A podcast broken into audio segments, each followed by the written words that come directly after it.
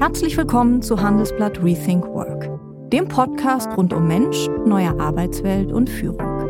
Ich moderiere diesen Podcast abwechselnd mit meiner Kollegin Charlotte Haunhorst. Und ich bin Kirsten Ludowig.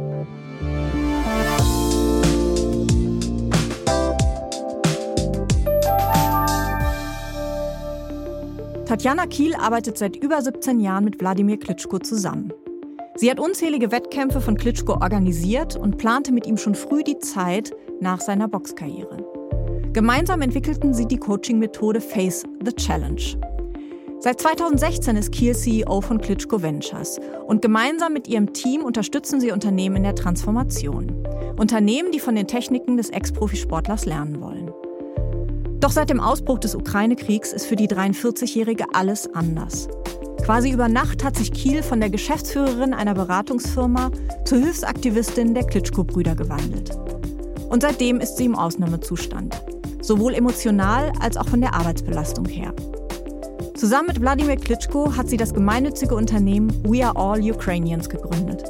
Und sie organisiert seit Monaten Solidaritätsbekundungen, Spendenaufrufe und zusammen mit der Deutschen Wirtschaftshilfsprojekte für die Menschen in der Ukraine. Wladimir Klitschko, der wie sein älterer Bruder Vitali, der seit 2014 Bürgermeister von Kiew ist, in der Ukraine kämpft, sagt, was sie brauchen und Kiel macht.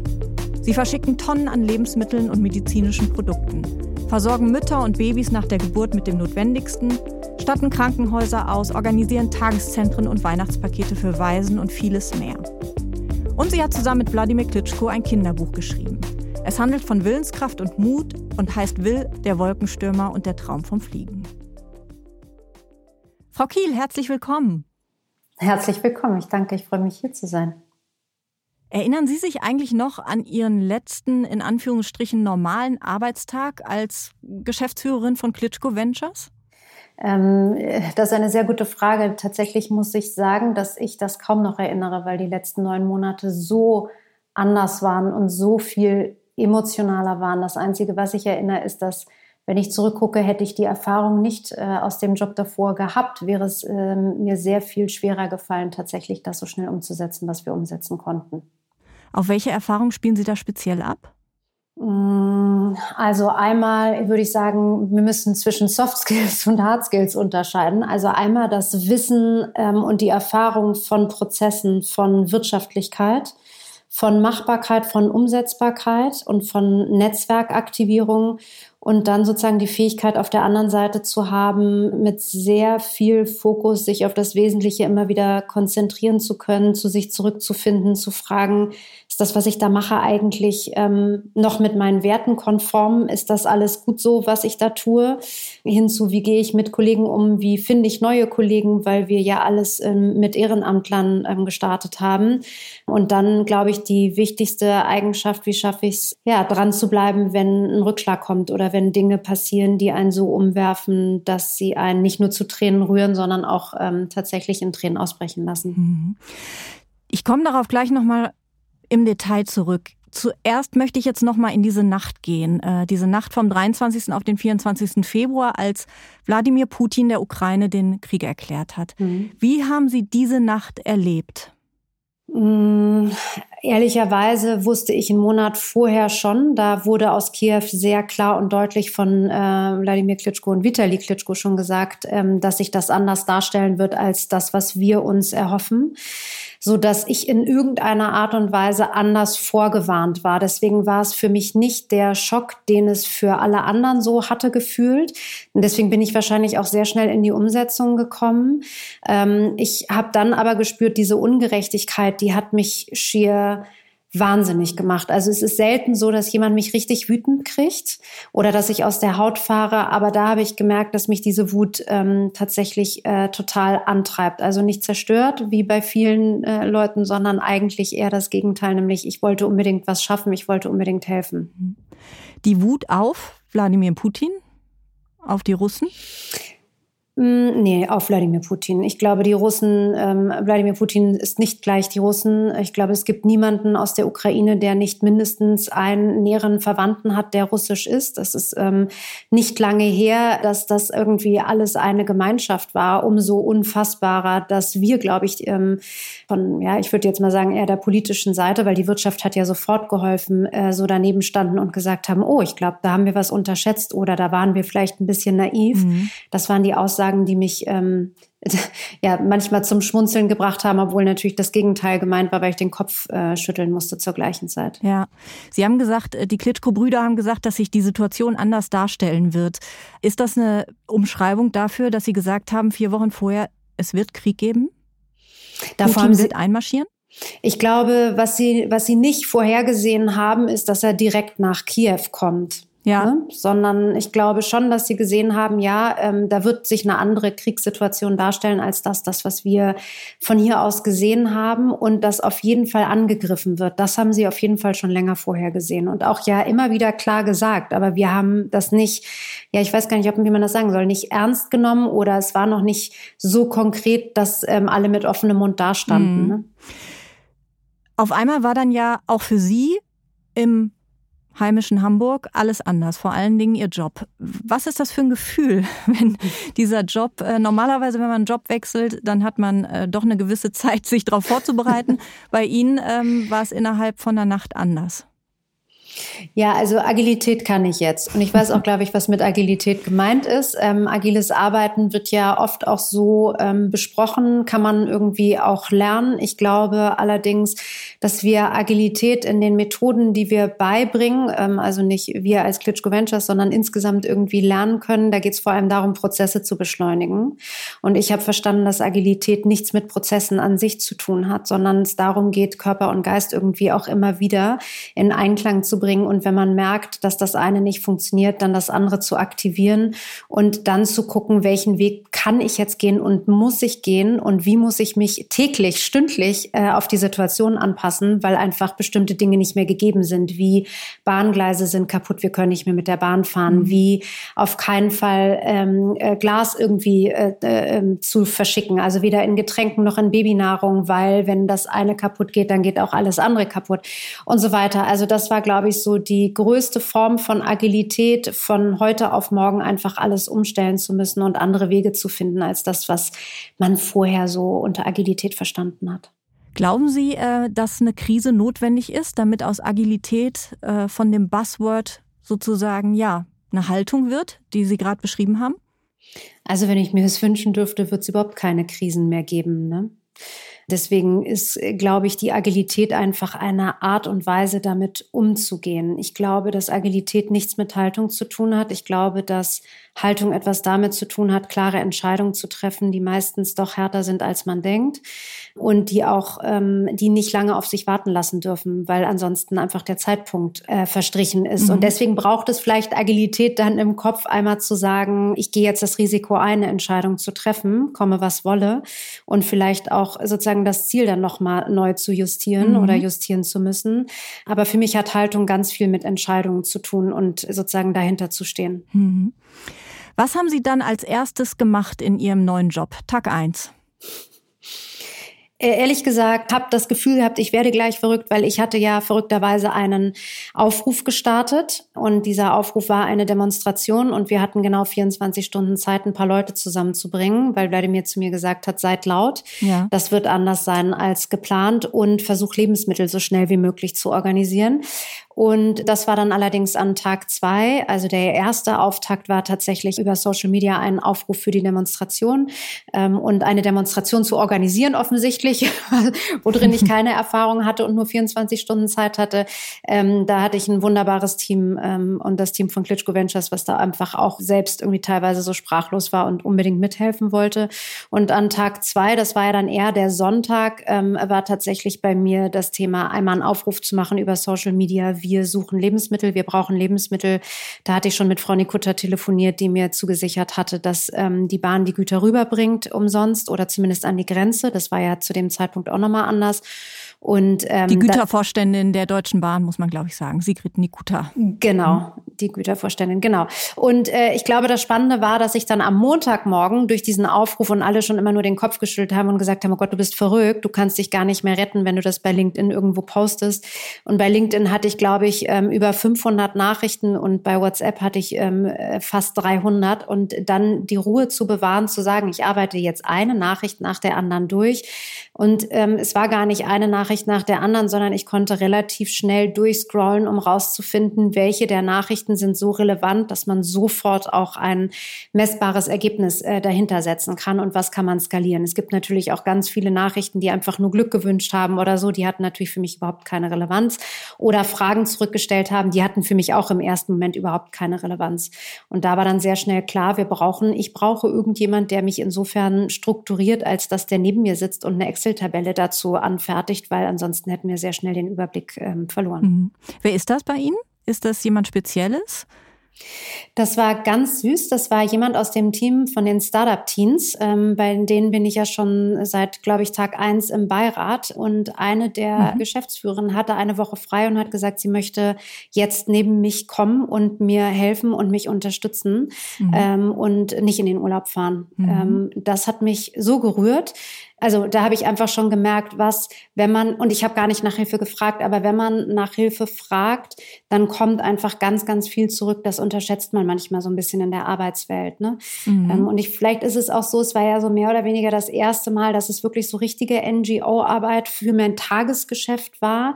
Und da habe ich dann schon auch festgestellt, dass das das Miteinander einfach ein anderes ist und das Fragen auch einfacher wird, weil man tut es nicht unbedingt für sich oder die Leute, die einem gegenüber sitzen, denken nicht gleich, na, was willst du damit machen oder stellen irgendwie dich in Frage, sondern sie verstehen, okay, sie macht das jetzt fürs große Ganze. Mhm. Ähm, und das war eine ganz schöne äh, Erfahrung in all diesen wirklich schrecklichen äh, Stunden und Tagen.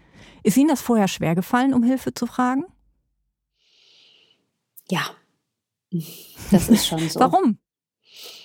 Weil ich ziemlich willensstark bin und schon auch der Meinung bin, dass ich ganz, ganz viel äh, alleine schaffen kann, weil ich ungeduldig bin und ehrgeizig. Mhm. Aber und das ja in Kombination bedeutet, dass ich meistens alleine dann denke, ich bin schneller. Und das mhm. war jetzt die Erfahrung eben andersrum. Ich komme natürlich alleine erstmal schneller, aber ich komme nur gemeinsam weiter. Ja, und es ist ja auch eine Stärke, um Hilfe zu bitten. Würde ich so sehen.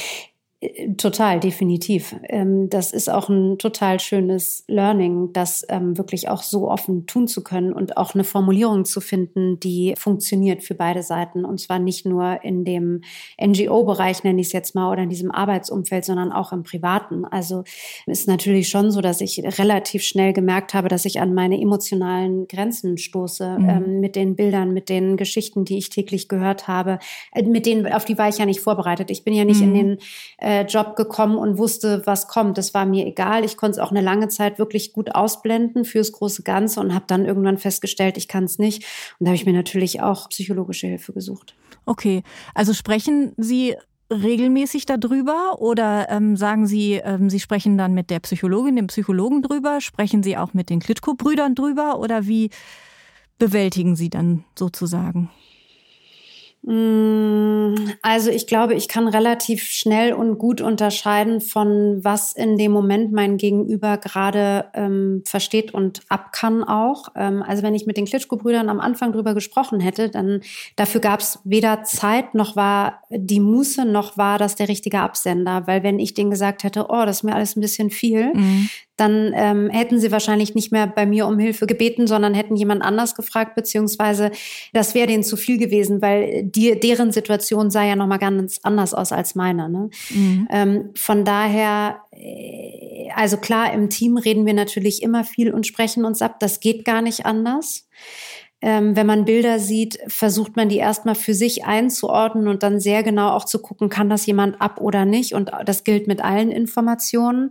Und natürlich habe ich mir im Laufe der Zeit einfach Menschen um mich rum ähm, ausgesucht, mit denen ich immer wieder sehr offen reden kann. Mhm. Aber es ist ja immer so, ähm, wenn ich also einen Coach oder einen Psychologen vor mir habe, dann darf ich äh, One-Way-Communication äh, betreiben. Das hilft ja schon mal, um einfach zu sagen, ich lade hier ab und ich habe ja. das Recht, einfach nur abzuladen und auch Dinge zu sagen, die vielleicht komisch, kurios, noch nicht geordnet oder sortiert sind. Und das ist auch völlig egal. Das kann ich, ähm, das mache ich bei anderen Menschen, die mir gegenüber sitzen, die ja auch ein Empfängerthema haben und mir dann vielleicht helfen wollen, mache ich das natürlich anders oder gezielter, weil ich die gar nicht mit reinreiten möchte, sozusagen, ne, auch in meine Gedankenwelt, sondern sie teilhaben lassen möchte. Und das muss man aber lernen zu unterscheiden. Ja. Nach einer kurzen Unterbrechung geht es gleich weiter. Bleiben Sie dran.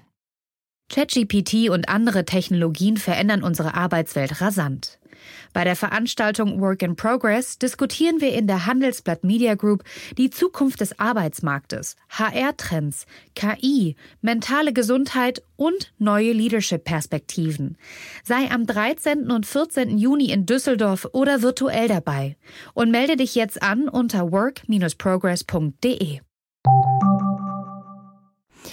Sie haben es am Anfang angesprochen.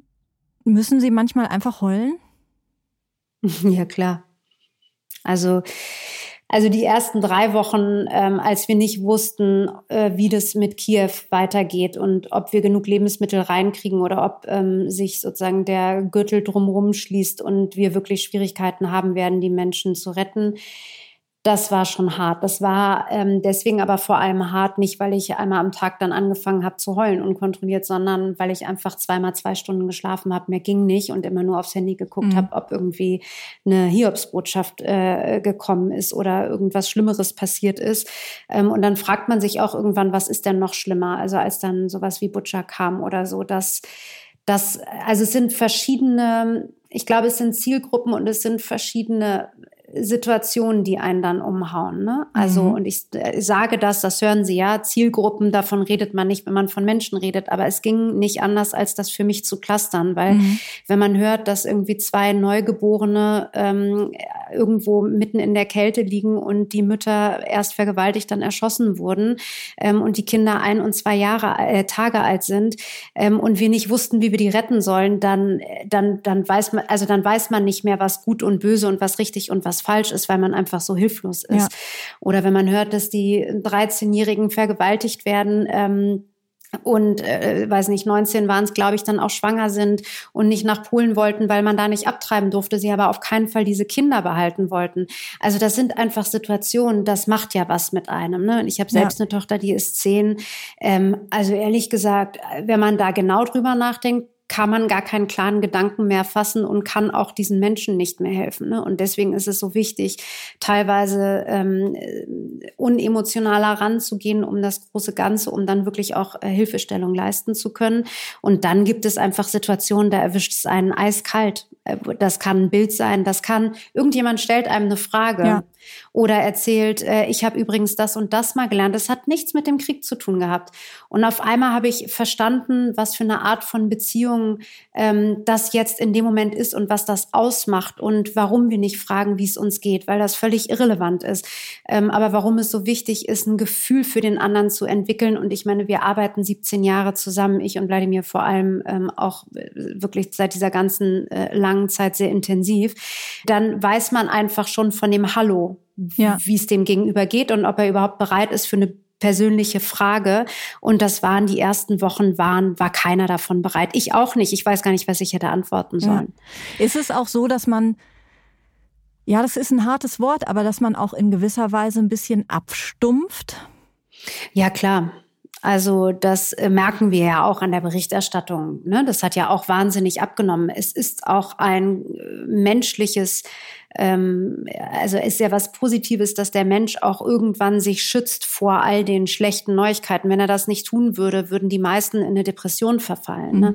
Das heißt, das hat schon irgendwie auch einen Sinn, aber wenn man so tief drinsteckt und eigentlich helfen will, dann ist, glaube ich, die Frage, wie schafft man das trotzdem noch, sich auch jeden Tag nochmal neu zu sortieren und zu sagen, was mache ich jetzt? Und für uns oder gerade für mich war es immer total wichtig zu sagen, lass uns den Menschen sehr konkret sagen, was da passiert und lass ihnen sehr konkret eine Hilfestellung geben, wie sie das Gefühl haben, ein Teil des Ganzen zu sein oder helfen zu dürfen. Stichwort konkret, wie läuft denn so ein Tag bei Ihnen ab? Ich kann mir vorstellen, früher war es wahrscheinlich recht durchorganisiert mhm. und jetzt ist es wahrscheinlich viel ad hoc. Das Ad-Hocker hat ein bisschen abgenommen, mhm. habe ich aber auch ganz klar versucht, ähm, ich will jetzt gar nicht sagen zu delegieren, weil ich dann sagen müsste sozusagen, dass ich es komplett abgegeben habe, aber ich versuche nicht immer diejenige zu sein, die erreichbar sein muss, weil mich das total stresst, mhm. weil ich dann von allem rausgerissen werde, von dem, was ich gerade tue äh, und das funktioniert nicht wirklich und weil die großen Dinge, ähm, also jetzt hier wie mit, mit dem RTL-Spendenmarathon, ne? eine Million oder fast eine Million, die wir für diese Kindertagesstätten haben, für diese 4500 Waisen. Die haben entweder ihr Zuhause oder ihre Eltern verloren ähm, und die brauchen einfach eine Struktur, die brauchen Routinen. Und es gibt zwölf dieser, dieser Hubs in, in der ganzen Ukraine, ähm, nur damit die diese Routinen und diese Betreuung überhaupt wieder mhm. bekommen. Mhm. Und das ist ähm, also das hört sich einfach an, da der Brückenbauer zu sein, aber das ist es natürlich nicht, weil wir ja jedes der Kinder irgendwie auch mitscannen müssen mit dem NGO, was da drüben in der Umsetzung ist. Wir müssen hier die Richtlinien einhalten. Ne? Mhm. Und deswegen ist das ja, also deswegen sind die, und das sind die großen Dinge. Ähm, und wenn mich dann jemand anruft und äh, bei, bei mit ganz viel Liebe irgendwie mir helfen will, ähm, aber es um einen viel kleineren Betrag geht, dann ist es immer irgendwie die Frage, wie schafft man es, das dann zu skalieren oder wie schafft man das dann in den Momenten auch das Kleine zu nutzen für das Große. Und deswegen ist übrigens die Paketidee dann auch entstanden für diese Waisenkinder. Mhm. Wie halten Sie Kontakt zu Vitali und Wladimir Klitschko? Also am Anfang war es äh, auf den unterschiedlichsten Wegen. Ich habe gar keinen Kontakt gehalten. Ich habe Nachrichten bekommen auf den unterschiedlichen Kanälen, mhm. ähm, weil wir nicht wussten, was sicher ist und was nicht sicher ist, ob wir abgehört werden oder nicht, mhm. wovon wir ausgegangen sind und auch teilweise noch ausgehen. Ich krieg einfach dann die Bedarfe. Mhm. Ähm, das ist das, das Normale. Im Moment ist es ja ein bisschen ruhiger. Ähm, äh, Wladimir hat einige ähm, Themen in Deutschland, ähm, wo er für die National Defense im Auftrag von der Ukraine sozusagen auch hier sein darf und das machen darf.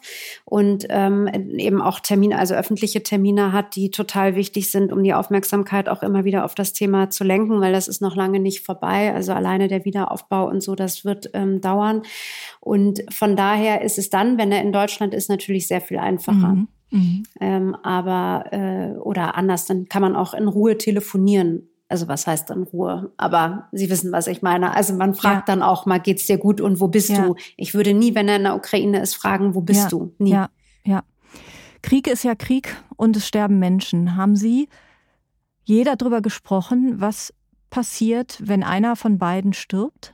Gibt es einen Plan für diesen Fall der Fälle, von dem keiner ausgehen möchte? Ja, klar. Ich glaube, alles andere wäre nicht gut vorbereitet. Mhm. Und wer die beiden kennt, der weiß, dass sie am Ende immer einen Plan haben. Mhm. Und äh, gerade dafür muss alles irgendwie vorbereitet sein. Ähm, und das haben wir hier intern gemacht, ähm, weil es gibt ja verschiedene Kreise, die man bedenken muss. Ne? Mhm. Also es gibt äh, den sehr emotionalen familiären Kreis, es gibt dann aber natürlich den großen Kreis der Öffentlichkeit.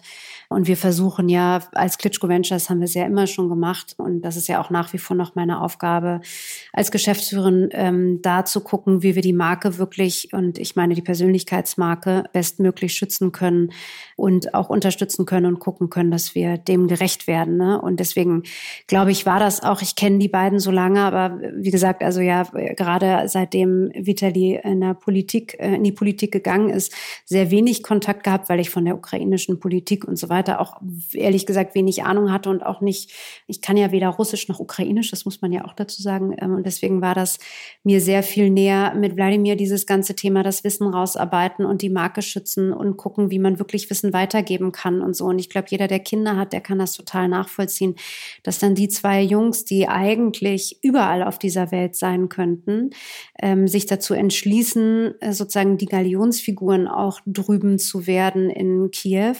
Ähm, und damit ja auch eine große Aufmerksamkeit auf sich zu ziehen, ähm, das ist schon mutig und das sind schon, das sind per se schon Helden für mich. Ne? Ähm, ich weiß nicht, ähm, also nicht nur für mich, sondern wahrscheinlich auch für viele Ukrainer. Ich meine, man sieht ja, wie sie kämpfen. Sie haben einen Grund zu kämpfen. Man sieht, wie die Russen kämpfen. Sie haben keinen Grund zu kämpfen. Ähm, und dafür müssen so viele Menschen sterben. Das ist schon irgendwie schräg. Ne? Ja. Also man darf immer über das, das Thema Sterben und Krieg ehrlich gesagt auch da nicht so richtig drüber nachdenken. Ich möchte noch mal zurückkommen auf diesen Appell von Wladimir Klitschko. Seid laut. Ähm, das heißt ja Sichtbarkeit herstellen, sich zeigen. Sie sagen auch, diese öffentlichen Termine sind sehr, sehr wichtig. Sie nutzen dafür ja auch stark Social Media, vor allem LinkedIn. Wie sieht da Ihre Social-Media-Strategie aus?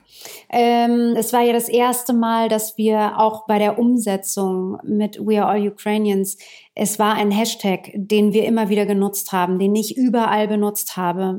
Das war keine Strategie. Mhm. Äh, ne, sondern das war aus dem Bauch heraus das Richtige zu machen.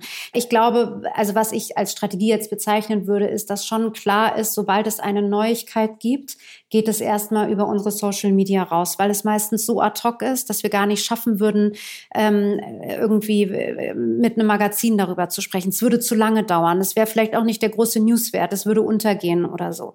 Und ähm, was uns schon klar ist, dass man irgendwie zwei, drei, höchstens viermal die Woche irgendwie was posten sollte. Und es muss irgendwie auch natürlich eine bestimmte Emotionalität haben und es muss auch einen Mehrwert haben und man muss auch wirklich was zu sagen haben. Ähm, und ich habe einfach angefangen, sagen, und das war mein Team hier schon auch von, gerade von Klitschko Ventures, die immer wieder gesagt haben, jetzt höre ich dich das fünfte Mal die gleiche Geschichte am Telefon erzählen. Das ist irgendwie nicht sinnhaft. Können wir nicht jetzt mal anfangen? Dann setze ich mich daneben und fange mal an aufzuschreiben, was du sagen willst bei dieser bestimmten Frage. Und dann poste sie doch bitte mal, damit es Antworten für alle gibt. Und dann können wir immer wieder sagen, und wenn ihr dazu Fragen habt, dann guckt doch mal da. Und wenn ihr dazu Fragen habt, dann guckt doch mal da. da wenn man das als Strategie bezeichnet, dann ist das sozusagen das, was wir auch da ad hoc umgesetzt umgesetzt haben, was sich als ähm, gut herausgestellt haben. Was wir nicht machen, ist, dass wir uns einen Monat vorher hinsetzen und überlegen können, welche Themen spielen mhm. wir, weil es ist nicht monatlich vorhersehbar, mhm. ganz und gar nicht. Mhm. Wenn ich Ihnen jetzt zugehört habe, dann sind die äh, letzten ähm, neun Monate einfach eine absolute Achterbahn, gefühlsmäßig, äh, von der Workload her. Ich muss sagen, und ich glaube, ich darf das als Frau sagen, dafür sehen Sie immer sehr gut und frisch aus auf Social Media. Muss man das? 嗯 Müssen wir, also ich würde Ihnen gerne noch mal ein paar Bilder zeigen. Da sehe ich nicht so aus. Da bin ich extrem dünn geworden ähm, zu einem Zeitpunkt, wo es mich extrem, ähm, also nicht, wo ich wenig gegessen habe, sondern ich habe viel gegessen, sondern weil ich so wenig geschlafen habe und so viel Stress hatte mhm. und so viel mehr verbrannt mhm. habe. Ne? Und ich bin ja auch eine Zeit lang am Anfang so viel joggen gewesen täglich ähm, und zwar vorm vorm Büro, bis jetzt ich mir leider meinen Fuß so ein bisschen kaputt gerannt habe. Also deswegen äh, hat es mich vor drei Monaten aber ich musste ich leider aufhören. Mhm. Das heißt, ich würde lügen, wenn ich nicht sage, ich gucke, dass es ähm, auch gute Bilder ja. sind. Ich würde aber auch lügen, wenn ich sage, dass die Eitelkeit vor dem Inhalt kommt. Also ähm, ich glaube schon, dass ich relativ gut weiß, welche Farben mir wann zu welchem Zeitpunkt gut stehen und dass ich das dann einfach anziehe und mich dann auch selbst wohler fühle. Ich kann Ihnen auch sagen, für mich ist viel wichtiger, mich mental gut zu fühlen. Das heißt, jeden Morgen gucke ich in den Spiegel und sage, lebe ich die Werte? Ist das alles noch richtig, was ich hier tue? Und gerade wenn ich mental nicht mehr kann, mich körperlich irgendwie zu aktivieren, anders funktioniert es ja. nicht.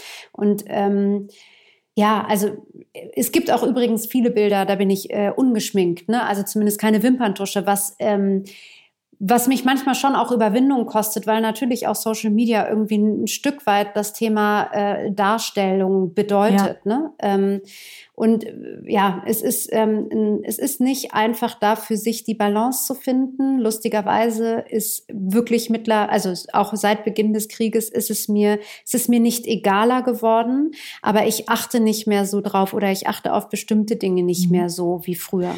Sie haben gerade von Werten gesprochen. Was sind die wichtigsten Werte oder gibt es einen besonders wichtigen Wert für Sie? Ja, das Thema Gerechtigkeit und Freiheit, ne? Also Demokratie, ähm, am Ende Dankbarkeit. Also ich glaube, wir müssen, also es gibt natürlich ja auch viele, muss ich Ihnen auch nicht sagen, wenn Sie unter die Postings gucken, ist ja auch schon so, da versuche ich dann drüber hinwegzugehen. Es gibt natürlich auch viele Anfeindungen und es gibt auch viele, die sagen, äh, warum müssen wir es erst rüber in die Ukraine bringen? Äh, es gibt hier genug Kinder, denen es hier auch schlecht geht. Mhm. mhm. Klar, ist auch so. Ähm, also da irgendwie so eine Balance für sich zu finden und vielleicht auch nochmal eine Kooperation irgendwie klar zu machen und zu sagen, hier, äh, lass uns das gemeinsam irgendwie unterstützen. Ähm, das ist, glaube ich, die große Krux oder meine größte Herausforderung, mich davon nicht einnehmen zu lassen oder da mein schlechtes Gewissen an mein schlechtes Gewissen zu appellieren, sondern genau das Gegenteil, ne, mit Stärke zu sagen und zu gucken, wie man hier dem auch entgegentreten kann und sagen kann, ja, wenn man da drüben aber sieht, dass irgendwie allein in Krankenhäusern teilweise sieben Kinder, Babys nachts sterben, weil die einfach zu früh kommen, dann reden wir schon noch mal von einem anderen mhm. Thema. Ne? So. Stärke ist ein äh, gutes Stichwort. Äh, ich erinnere mich an einen Post, glaube ich, oder eine Aussage aus einem Interview mit Ihnen, wo Sie gesagt haben, Sie besinnen sich immer auf die Stärken. Ähm, jetzt ist es aber doch so, dass es auch gut ist, seine Schwächen zu kennen, um eben seine Stärken rauszubilden. Was sind Ihre Schwächen und haben Sie die nochmal neu erkannt in den letzten Monaten?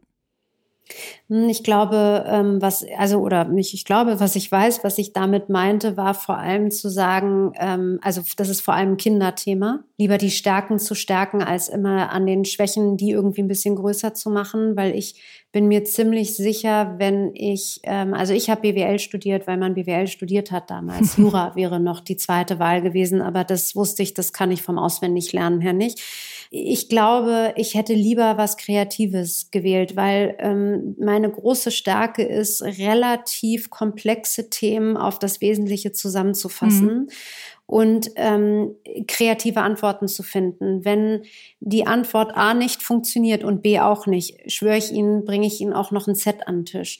Und dann irgendwann zu sagen, und wenn Z bedeutet, wir finden keine Lösung gemeinsam, ist das auch völlig in Ordnung. Aber das, die Klarheit zu haben, das auszusprechen und zu sagen, das sind die Optionen, die ich sehe, finden wir was Gemeinsames oder eben auch nicht. Und äh, wie schaffen wir es daraus tatsächlich ähm, was, äh, was zu erschaffen? Mhm. Ne? Und ähm, bei den, ich bin mir mein, meiner Schwächen sehr wohl bewusst. Ähm, und wenn Sie mich vor fünf Jahren gefragt hätten, was kannst du gut, dann wäre ich vor allem mit drei Schwächen gekommen. Hätte gesagt, hm, das kann ich nicht so gut und das kann ich auch nicht. Und das kann ich übrigens überhaupt nicht. Das heißt, man, man ist, und das ist, glaube ich, ein, schon ein typisches Frauenthema, ehrlich gesagt. Da arbeiten wir ja alle gerade dran an dem Selbstbewusstsein. Ähm, nochmal rauszufinden, warum wir uns manchmal in diesen Situationen so zurücknehmen und nicht in der Lage sind, einmal zu sagen, was wir gut können und worauf wir auch Lust haben. Und das ist das Spannende im NGO-Bereich. Auch wenn wir hier mit Leuten arbeiten, die kein Geld bekommen, dann frage ich immer als erstes, auch im Team, wer kann denn was besonders gut und worauf habt ihr denn Lust? Mhm. Weil auf die Sachen, auf die ihr keine Lust habt, da, da macht ihr schon genug wahrscheinlich in eurem Alltag oder bei der Arbeit, aber ihr seid besonders da drin gut, was euch Energie gibt. So, und ganz viele können diese Frage nicht beantworten. Ja. Nach einer kurzen Unterbrechung geht es gleich weiter. Bleiben Sie dran. Wie navigieren Deutschlands Top-Vorständinnen durch die aktuell schwierigen Zeiten? Hören Sie es selbst bei der Female All-Star Boardroom Session am 14. Mai. Mit dabei Maria Ferraro von Siemens Energy, Viktoria Osatnek von E.ON, Sopna Suri von RWE Generation und Antje von Dewitz von Vaude. Wir sprechen mit Ihnen über die Stärkung der Wirtschaft, das politische Klima und die geopolitischen Krisen. Seien Sie dabei, femaleallstarboard.de. We Are All Ukrainians ist ja eine gemeinnützige GmbH. Ähm, wie finanzieren Sie sich? Weil gewisse Ausgaben gibt es ja. Wenn Sie jetzt sagen, Sie arbeiten mit Freiwilligen, dann fallen zumindest keine Löhne an, aber Sie haben ja gewisse Ausgaben. Also wie, wie finanzieren Sie das? Auch über Spenden? Also es gibt zweckgebundene Spenden. Mhm. Da wird ja von vornherein gesagt, ähm, dass wir äh, das für eine bestimmte Situation einsetzen. Also alles, was äh, mehr oder weniger gespendet wird, ab 10.000 Euro, versuchen wir auch mit den Menschen Rücksprache zu halten, die es gespendet haben und versuchen rauszufinden, wer das überhaupt ist, weil ganz oft weiß man das ja nicht. Und versucht dann wirklich zu fragen, wo drin wollt ihr die gerne investieren? Ähm, und ähm, also es gab ganz am Anfang dieses Kinderkrankenhaus ähm, und vor allem der OP-Bereich, Bereich, der irgendwie dringend aufgepäppelt werden musste. Und äh, da haben wir dann auch wirklich so einzelne Pakete gemacht, auch für die Sternschnuppe hier in Hamburg. Ne, haben wir dann gesagt, was wollt ihr mit den 30.000 Euro irgendwie machen? Und da war dann irgendwie sehr schnell klar, sie wollen den und den Bereich ausbauen. Und dann geht wirklich eins zu eins ähm, mit rüber. Ähm, wir haben nicht zweckgebundene äh, Spenden mhm. und die werden wir auf jeden Fall vor allem ab nächstes Jahr, weil man auch sagen muss, man kann nicht nur mit ehrenamtlichen Menschen arbeiten. Ja. Das wäre total total toll, aber das kann man nicht, weil es gibt eine ähm, Transparenzpflicht. Und diese Transparenzpflicht am Ende stehen ich und meine Co-CEO ähm, dafür Rede und Antwort. Mhm. Und wenn wir nicht dafür sorgen, dass es Transparenz gibt, dann ist es halt schwer. Und wenn aber alle ehrenamtlich arbeiten, dann ähm, ist auch die Verantwortung eine andere. Mhm. Ähm, und wir haben uns aber dieses Jahr gesagt, wir machen das auch als CEOs, alles unentgeltlich ähm, und machen und müssen dann ab nächstes Jahr irgendwie eine neue Lösung für uns auch finden, weil ehrlich gesagt, ich arbeite gerade irgendwie 200 Prozent ähm, und bekomme natürlich trotzdem äh, nicht das Geld. Wie ist es denn jetzt um das Geschäft bei Klitschko Ventures bestellt? Das muss ja auch irgendwie weiterlaufen. Ja, ich glaube, das Spannende ist, dass wir jetzt schon seit einigen äh, Monaten merken, dass sehr viele Unternehmen gerade Interesse haben, ähm, daran zu verstehen, wie man so schnell einen anderen Business Case aufbauen kann und wie wir unsere Methode Face dafür auch immer wieder einsetzen können mhm. und welche Eigenschaften, welches, äh, welche Skills es eigentlich braucht und wie man die dann auch tatsächlich ähm, erlernen kann. Mhm. Also von daher bedingt das eine das andere. Und das ist ja auch das, was ich gesagt habe. Ich habe ganz viel davon aus diesem GmbH-CEO-Bereich gelernt. Und deswegen war es mir auch total wichtig, eine GGMBH zu haben und keinen Verein, ähm, weil Verein einfach nochmal eine ganz andere ähm, Struktur bedeutet hätte, die ich noch gar nicht durchblickt hätte. Das heißt, da hätte ich mich mit meiner Co-CEO ganz anders reinarbeiten müssen. Und das hätte ich ad hoc, glaube ich, nicht, nicht geschafft. Mhm. Und deswegen ist natürlich eine GGMBH super, weil man die Struktur schon mal irgendwie kennt, die Verantwortlichkeiten irgendwie klar sind und so weiter. Mhm. Ähm, und das hat, also genauso viel, wie ich von dem einen gelernt habe, habe ich aber auch von dem anderen gelernt. Mhm. Also ähm, zu wissen, warum ich jetzt etwas tue, welche Passion Vision dahinter steht und was ich gerne erreichen möchte, hat sich natürlich kolossal äh, auch nochmal geändert. Und zu sehen, dass die Menschen jetzt ähm, von dem oder an dem partizipieren möchten, wie ein Mensch so werden konnte, auch wie Wladimir Klitschko oder wie Vitali und dass wir das vor fünf Jahren, sechs Jahren in eine Methode gegossen haben und dass diese Methode jetzt auch zugänglich ist. Das ist natürlich spannend. Ne? Das mhm. ist natürlich schon eine Kombination, ähm, die ja, also wo wir, wo wir vermehrt jetzt wieder die Anfragen auch bekommen. Gott sei Dank. Mhm. Es wäre schade, wenn man solche Heroes hätte und ähm, dann äh, den Betrieb für, ähm, also der nicht GmbH irgendwie einstellen hätte müssen. Was ist das Ziel? Das Ziel, das Sie motiviert? Ähm, ich möchte nachhaltige Lösungen schaffen. Also es ist nicht die erste Krise und es wird nicht die letzte Krise sein. Und trotzdem habe ich den Eindruck, wir haben so viele Dinge gelernt, ähm, die ich das erste Mal umsetzen musste. Da, äh, das kann es irgendwie nicht sein. Also die ganzen Akteure arbeiten nicht wirklich miteinander, sondern gegeneinander. Und das wäre mein Ziel, einmal zu überlegen, wie man das für die nächste äh, Krise besser hinbekommt, dass man schneller ähm, äh, Lösungen findet. Mhm. Also diese Babypack-Aktion, die wir gemacht haben, ähm, mit DM zum Beispiel zusammen, ähm, das weiß man bei jeder Krise, nach einem Monat müssen diese Pakete schon da sein, weil die Kinder zu früh geboren werden, weil die Mütter unter Stress die Kinder zu früh bekommen, weil der Körper sagt, bloß keine schwierige Geburt, sondern eine schnelle, einfache Geburt, das ist meistens im siebten Monat, also schnell raus. Mhm. Und wenn es dann da diese ganzen ähm, Dinge nicht gibt, die die Babys brauchen, auch an Wärme und äh, ähm, an, an äh, Geborgenheit, wollte ich gerade sagen, das ist es ja nicht, aber Schnuller und so weiter. Ja. Also alles dann nicht da. Dann äh, und die, die Mütter keine Binden und so weiter. Also es sind ja auch alles Themen, über die möchte man gar nicht äh, laut reden und das tue ich aber ja vehement und die ganze Zeit. Ähm, dann ist das, glaube ich, schon einfach total ähm, wichtig, eigentlich jetzt schon zu wissen, dass auch im Iran das jetzt alles gebraucht werden würde. Ne? Ja. Auf welche ähm, Akteurinnen und Akteure würden Sie sich beziehen? Also Sie sagen, ähm, da müsste eigentlich viel mehr zusammengearbeitet werden. Meinen Sie die Politik? Meinen Sie die Wirtschaft? Meinen Sie ja auch äh, gesellschaftliche Institutionen? Genau, ich meine die alle. Alle. Ich meine die Politik mit allen Ministerien, ich meine ähm, äh, damit auch die Länder und die Städte und die Kommunen, die sich teilweise ja ähm, schon andere Kommunen als Partner gesucht haben. Ich meine die anderen NGOs, die Inhalte teilweise mit nicht, nicht miteinander teilen. Ich äh, meine die Wirtschaft, die helfen will, aber ganz oft auch gar nicht genau weiß, ähm, wohin und äh, was eigentlich gebraucht wird. Ähm, ja, und ja. Äh, ich meine auch irgendwelche Lebensmittelrechte, die teilweise dafür sorgen, dass hier Essen äh, irgendwie weggeschmissen werden muss, ähm, weil das Verfallsdatum nach drei mhm. Monaten abläuft, ähm, wo händeringend da drüben nach Essen gesucht wird. Also, mhm. ne? Mhm. Apropos Lebensmittel, jetzt wird ja auch hier alles teurer. Die Unternehmen bereiten sich schon auf eine gewisse Konjunkturabkühlung, wenn nicht auf eine Rezession vor im nächsten Jahr. Haben Sie Sorge, dass diese Spendenbereitschaft bei den Menschen und auch in den Firmen zurückgeht? Nee, die Sorge habe ich nicht. Ich habe Sorge, dass die Kluft zwischen dem einen Lager und dem anderen Lager ähm, größer wird. Also am Anfang hatten wir von dem Lager der die nicht spenden wollten oder die das alles blöd fanden, die waren ja alle sehr, sehr leise bis kaum vorhanden. Die kommen jetzt ähm, mehr auf den Plan oder oder haben also ne, sind mehr aktiv und das sind vor allem die, die besonders laut sind, während die, die wirklich viel spenden und auch die Bereitschaft haben, das gerne tun und eigentlich auch tun, weil sie es weil sie es gerne wollen und nicht weil sie dafür Applaus wollen. Das heißt, die sind eben nicht laut.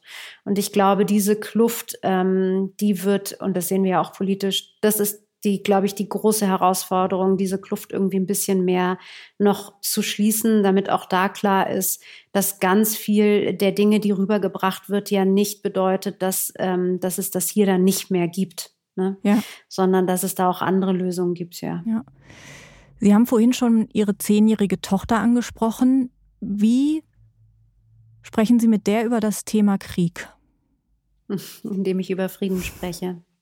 Es geht nicht darum, ihr noch mehr Angst zu machen, weil sie natürlich sehr, sehr präsent ist ähm, in meinem Leben und auch sehr präsent war, als dieser ganze Anfang war und wir nicht wussten, ob ähm, wer überlebt in Kiew ähm, und wie überlebt wird. Ähm, und ich habe mich äh, sehr schnell am Anfang, weil ich gemerkt habe, dass ähm, das auch ihr schlaflose Nächte bereitet, dazu entschieden, darüber zu sprechen, was der Frieden eigentlich bedeutet und ähm, wie gut es uns geht und was es eigentlich, was eigentlich wichtig für uns ist. Ähm, wir haben sehr viel über Werte gesprochen, sehr viel diskutiert über wie wir das definieren. Ne? Mhm. Was bedeutet eigentlich Glück und was bedeutet eigentlich ähm, ein gutes Leben? Was bedeutet eigentlich alles immer essen zu können? Was bedeutet eigentlich für 29 Euro nach Mallorca fliegen zu können? Und ist das eigentlich ähm, auch der Umwelt gerecht? Weil die sind, die wachsen ja nochmal ganz anders auf. Ne? Also die wachsen ja auch so auf, dass äh, sie dann irgendwann zu mir sagte, also sie hätte mit den anderen Kindern in der, ähm, in der Schule gesprochen und alle wären sich einig, ähm, äh, Putin liegt falsch. Das ist nicht richtig, was Putin macht. Und dann kommt Stille und dann sage ich, hm, und dann sagt sie, siehst du das auch so? Und sage ich, ja. Und dann sagt sie, ja, ähm, und was ist, warum ändern wir das dann nicht? Ähm, wer ist denn der, der Herrscher über die Welt, der einmal sagen muss, dass er das nicht machen soll? Ja, gute Frage, warum wir die nicht haben. Ähm, also soll heißen, ne, die macht sich sehr viel darüber Gedanken oder die Kinder an sich, ähm, wer ist denn eigentlich, wer regiert? Also ich glaube, die verstehen die Form des Regierens noch nicht, in Gänze natürlich, ja. aber sie verstehen, dass es eigentlich jemanden gibt, der auch für Dinge gerade steht und ähm, hinterfragen dann schon global galaktisch gesehen. Auch das verstehen sie ja noch gar nicht, aber sie verstehen, dass das eigentlich eine Ungerechtigkeit ist und dass es eigentlich auch da jemand geben müsste, der ähm, da dann einfach auch mal Stopp sagt. So, deswegen weiß sie jetzt irgendwie auch, was NATO ist und was eine EU ist und so weiter. Und ähm, ich glaube, am Ende ähm, ist das für mich das Spannende, ne? zu sagen, was hat denn die EU für Vorteile und warum will man denn eigentlich ein Teil davon sein und wie kommt es, dass einige Länder das vielleicht doch nicht mehr sind und ähm, was, was kann man eigentlich gemeinsam mehr ähm, erreichen? Mhm. Können Sie sich vorstellen, wieder in Ihr altes Leben, Ihren alten Job zurückzukehren? Mm, nee, nicht mehr nur, glaube ich nicht. Ich glaube, ähm, also es ändert sich auch da ja ganz viel. Ne? Ähm, ich glaube, wir lernen da auch gerade so wahnsinnig viel Dinge. Wir haben jetzt ähm, das Kinderbuch, das haben wir ja vor dem Krieg schon angefangen zu schreiben. Und auch da, falls die Frage kommt, mit Kinderbüchern macht man kein Geld. Das macht man, weil es ein Herzensprojekt ist. Ähm, und das haben wir wirklich, wir haben lange überlegt, dann in den ersten Wochen des Krieges, weil dann die Frage war, ziehen wir es jetzt durch oder nicht und haben halt beide irgendwie relativ schnell gesagt, wer ist denn Putin, uns dieses Herzensprojekt jetzt nicht gönnen zu dürfen. Und ähm, natürlich hatten wir ein wahnsinnig tolles Team hinter uns, ansonsten wäre das nicht machbar gewesen, das auch so mhm. umzusetzen. Mhm. Frau Kiel, vielen Dank für das Gespräch. Ich danke Ihnen. Der Ukraine-Krieg wird uns ja alle leider noch länger beschäftigen. Wenn Sie grundsätzlich immer auf dem Laufenden sein wollen, auch über das, was in der Ukraine passiert, dann testen Sie doch gerne unser exklusives Abo-Angebot für Sie als Handelsblatt Rethink Work-Hörerinnen oder Hörer. Damit lesen Sie nicht nur alle aktuellen Artikel und haben Zugang zu unserem Archiv, Sie können natürlich auch alle Podcasts hören. Schauen Sie doch einfach mal nach unter www.handelsblatt.com slash mehr Karriere. Die Details finden Sie in den Shownotes.